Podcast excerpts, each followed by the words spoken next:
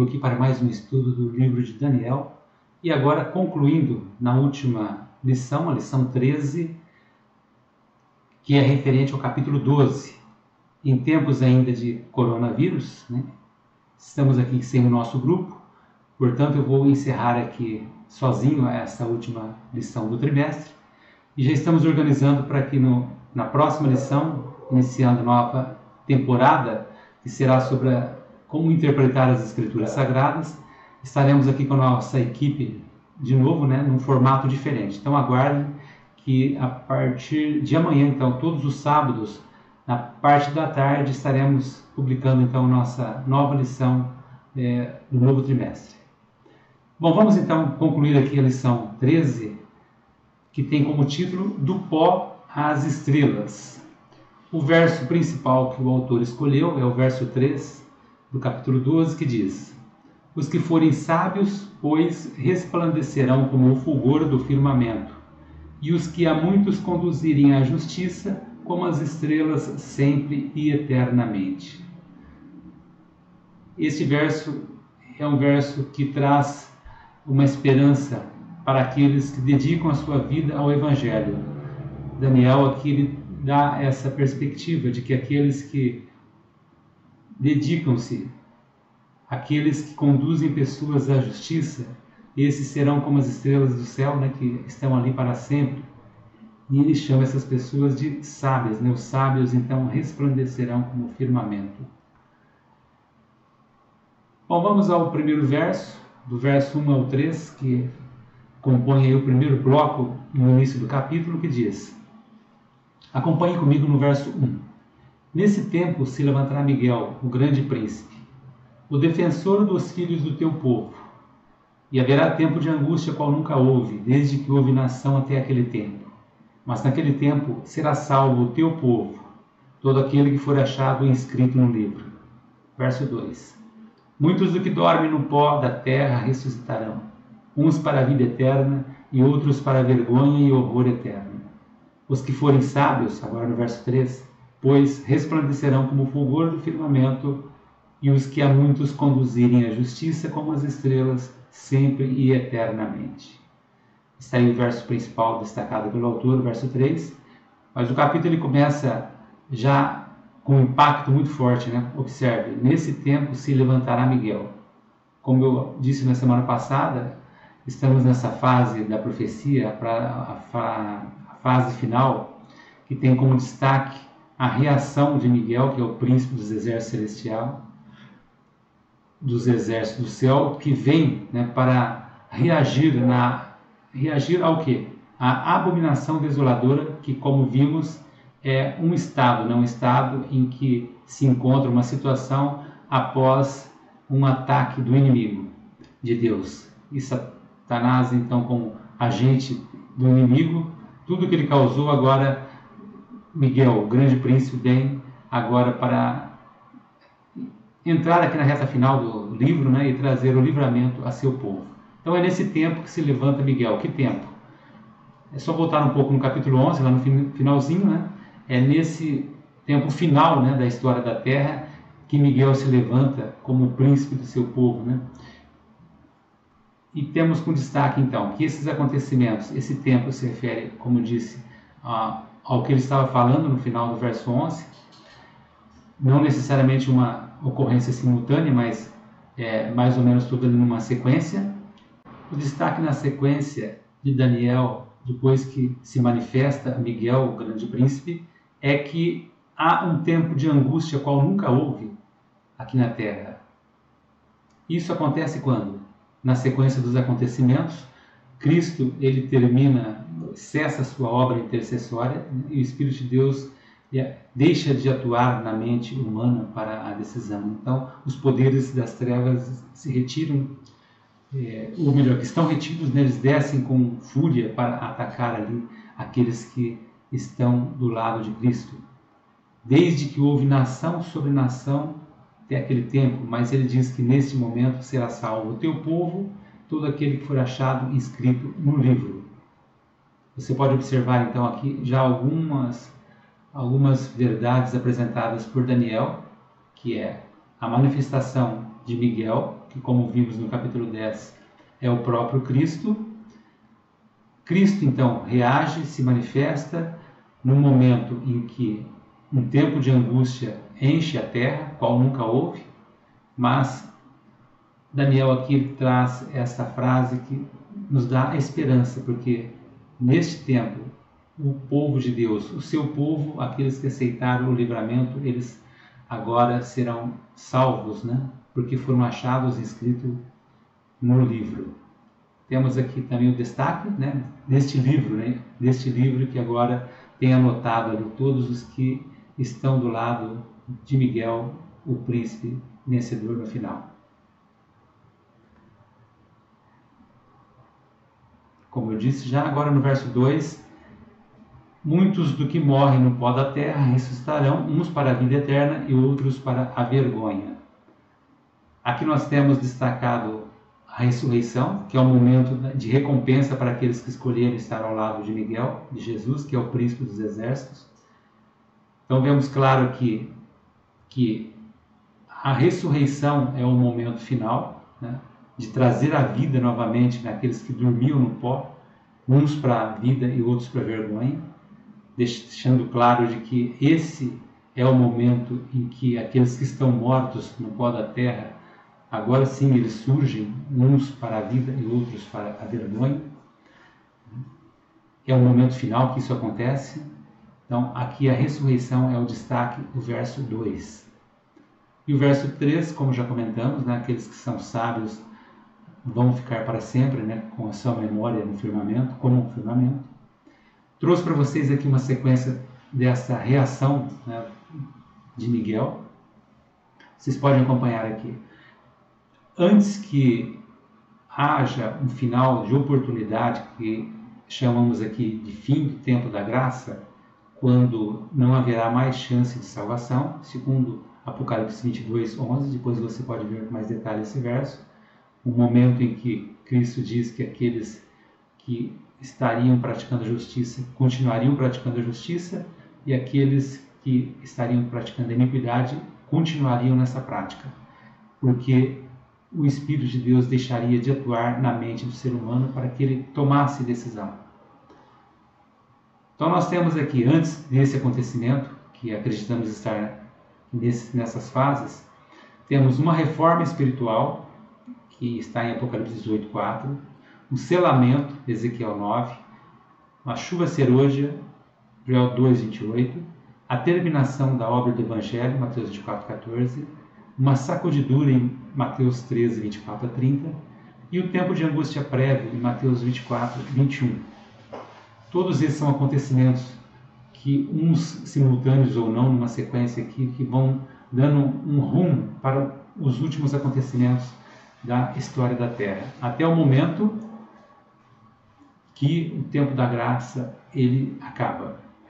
Aqueles que aceitaram, tiveram a oportunidade, aceitaram a Cristo como seu Salvador, aqui é o momento. Cristo sai do santuário celestial, mais especificamente da parte em que ele estava atuando, que é o lugar santíssimo. Nesse momento você pode ver lá em Apocalipse 14, 14 e 15, depois temos uma sequência que começa aqui no final do tempo da graça até a segunda vinda de Cristo, um período relativamente curto, em que ocorrem as sete pragas, que estão relatadas em Apocalipse 15 e 16. Há um tempo de angústia nesse período aqui forte, conforme destacado em Jeremias 37. Há um decreto de morte e um grande livramento. Há aqui também o chamado Armagedon, Apocalipse 16, 16, e o livramento final em Apocalipse 19, 11 a 13. Jesus volta após esse período e entramos aqui no chamado milênio, destacado em Apocalipse capítulo 20. Então está para você aqui um gráfico mais ou menos da sequência. Estamos aqui nessa fase e depois a fase final seriam aqui esse período das sete pragas concomitante aqui com esses outros acontecimentos. Daniel 12, agora do 4 ao 13, saímos ali naquele momento da reação da reação de Miguel. E entramos agora para as últimas informações do livro, que estão descritas aqui do verso 4 até o 13. Vamos lá então. O 4 diz: Tu, porém, Daniel, né, o anjo Gabriel está falando para ele, encerra as palavras e sela o livro até o tempo do fim. Muitos o esquadrinharão e o saber se multiplicará. A primeira informação aqui é o tempo do fim, que é destacado aqui no verso 4, que acreditamos ser 1798, o momento que inicia um período final da história da Terra, quando uh, juntamos essa expressão com outras partes de outras profecias, mesmo do Apocalipse e aqui em Daniel também. Então, concluímos aqui que 1798 seria o ano inicial aqui do período final da história da Terra. Ele continua até o tempo do fim, muitos o esquadrinharão. Esta frase ela tem a ver com o que aconteceu depois de 1798. E pouco tempo depois houve uma movimentação muito grande e o saber se multiplicaria. Então juntou aquela movimentação de pesquisa muito forte em cima da palavra de Deus, o saber se multiplicou. Então temos aqui uma sequência lógica de acontecimentos. Quando o livro foi aberto no tempo do fim, então o conhecimento das verdades ali contidas no livro de Daniel começou-se a aumentar e houve um despertamento. Então, muitos esquadrinharão porque houve esse despertamento e esse saber então se multiplicou. Há quem faça aqui uma relação com avanços da ciência. Se nós considerarmos que a ciência também ajudou a aumentar o saber, então está bem aqui é, dentro do contexto. Continuando agora o verso 5. Então eu, Daniel, olhei e eis que estavam em pé outros dois, um de um lado do rio e o outro do outro lado. Um deles disse ao homem vestido de linho que estava sobre as águas do rio: quando se cumprirão essas maravilhas? Verso 7 agora. Ouviu o homem vestido de linho que estava sobre as águas do rio, quando levantou a mão direita e a esquerda ao céu e jurou, por aquele que vive eternamente, que isso seria depois de um tempo, dois tempos e metade de um tempo. E quando se acabar a destruição do poder do povo santo, estas coisas todas se cumprirão. Então vamos aqui o início. Daniel estava ali olhando, estavam uh, estavam de pé, né, outros dois, de um lado de cá do rio, outro do lado de lá, e ele diz que ele vê um homem vestido de linho. Este homem vestido de linho, tudo indica que é o mesmo lá do capítulo 10, e por ele estar vestido de linho remete à função do sacerdote, que usava esse tipo de vestimenta. E temos aqui então uma descrição daquele mesmo personagem que era Cristo. No verso 7, quando levantou a mão direita e a esquerda, esse fato de levantar a mão direita e esquerda é um ato bíblico que indica uma máxima solenidade, né? que naquele momento seria feita uma declaração solene e também a questão de segurança que estava envolvido essa declaração que seria proferida. E além do mais, diz que ele jurou por aquele que vive eternamente. Segundo Hebreus 6,13, e comparando com outros momentos da Bíblia também, quando se fazia um juramento desse tipo, por aquele ainda que vive eternamente, né, não poderia haver aí um maior juramento, uma maior solenidade do que seria falado. Então, no verso 7, o que ele está destacando? A solenidade da, daquilo que ele falaria a seguir. E o que ele disse? Ele disse isso. Que isso seria depois de um tempo, dois tempos e metade de um tempo. Se observe bem aqui o destaque que ele deu para falar, para dar essa informação. Então nós temos aqui uma relação com essa informação dada, com Daniel 7,25, quando estudamos lá, você deve se lembrar, a relação que fizemos com 1260 anos, que equivale aqui, que enfatiza um tempo determinado. Né? Então, temos aqui um tempo determinado, que é do tempo do fim, e ainda ele fala com muita solenidade que seria um tempo, dois tempos e metade de um tempo, que na interpretação profética equivale a 1260 anos. Não vou detalhar isso agora, você pode voltar depois lá nos nossos estudos que fizemos, no capítulo 7. Mas seguindo então, a informação é que o livro de Daniel ele seria para o tempo do fim, como está bem destacado aqui no capítulo 12, essas últimas revelações. O verso 8: Eu ouvi, porém não entendi. Então eu disse: Meu senhor, qual será o fim dessas coisas? Ele respondeu: Vai, Daniel, porque estas palavras estão encerradas e seladas até o tempo do fim. Muitos serão purificados, embranquecidos e provados, mas os perversos, perversos procederão perversamente e nenhum deles entenderá, mas os sábios entenderão. Se observa que Daniel ele sempre faz destaque aqui aos sábios, né? aqueles que estudam a palavra minuciosamente. Esses ele considera como sábio. Bom, no início lá, eu ouvi e não entendi.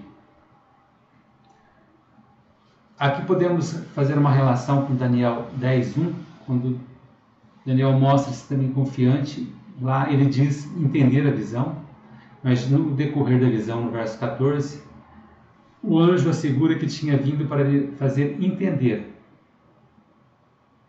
Então, observe, né? Ele tinha a confiança e o anjo veio depois, no verso 14, dizendo que lhe faria entender. Então a revelação que se seguiu foi dada numa linguagem literal, observe isso. Quando foi introduzido os 1260 anos, em resposta à pergunta que ele fez lá, quando, né? Quando acontecerão essas coisas? Então Daniel confessou, não entendi. Portanto, né, o que ele não entendeu foi a data, né, esse tempo né, que parecia fora do seu tempo, né, que era a, a, que era a preocupação dele no momento. Então, voltando um pouquinho nos capítulos anteriores. O que Daniel estava preocupado? Com o retorno do povo de Israel para, para Jerusalém, que nem todos tinham voltado ainda do cativeiro. Naquele momento que ele estava preocupado, porque havia ali um ataque dos samaritanos e eles estavam tendo dificuldade na reconstrução do templo, ele orou para que se cumprisse a profecia das 70 semanas de Jeremias. Ele entendia dessa forma. Mas quando o anjo chega e começa a falar agora desse tempo do fim, e, e, essa, e essas, essas informações de datas que ele não estava entendendo, então você observa que no verso 8 né, do capítulo 12 que estamos. Eu ouvi, porém não entendi. Então, quando o anjo falou solenemente e tudo mais, disse um tempo, dois tempos, metade de um tempo, ele não entendeu essa sequência, porque na verdade a relação de tempo para ele era naquele momento que ele estava vivendo. Ele não estava fazendo essa correlação com o futuro. Então, aqui vemos que essa relação de 1260 anos faz muito mais sentido se nós pegarmos de que no capítulo 12, complementando o capítulo 7, é aquela, aquela relação dos 1060 anos, nós temos um tempo que chegaria ao tempo do fim, e não para aqueles dias, senão ele teria entendido. Na sequência, no verso 9, Vai, Daniel, porque estas palavras estão encerradas e seladas até o tempo do fim. Então, observe aqui, quando Daniel falou, eu não entendi, é, essa história de um tempo, dois tempos, metade de um tempo, isso aí eu não entendi. O anjo falou, Daniel, na verdade eu estou dando essas informações agora, são solenes, mas essas palavras, sela elas, encerra elas, porque não é para o seu tempo, é para o tempo do fim, tá? não é para o momento próximo ao seu.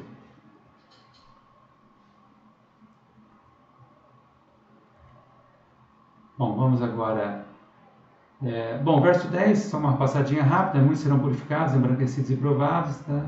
Aqui está, ele está destacando que nesse período né, de 1260 anos haveria toda essa, é, essa, essa purificação. Né? As pessoas passariam por muitas dificuldades, muitas provações. O verso 11 agora. Depois do tempo em que o sacrifício diário for tirado, e posta a abominação desoladora, haverá ainda 1290 dias.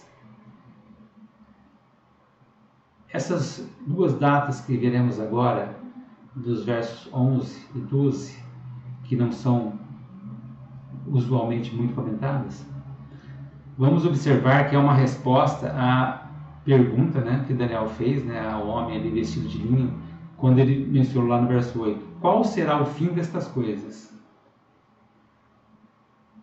Observe que mesmo assim, hoje tinha falado, olha, isso é para o tempo do fim, tudo, né, para o seu tempo, mas ele deu aqui uma, uma resposta, mais ou menos, uma, um resumo aqui no verso 11. Olha, depois do tempo em que o sacrifício diário foi tirado e posta a abominação desoladora, haverá ainda 1290 dias. Vamos lá então. Esses 1290 dias ele pode ser interpretado como um período que indica que o final né, do período da assolação que criou essa abominação desoladora, certo? Vamos imaginar assim, os 1260 anos, eles tiveram um período muito longo.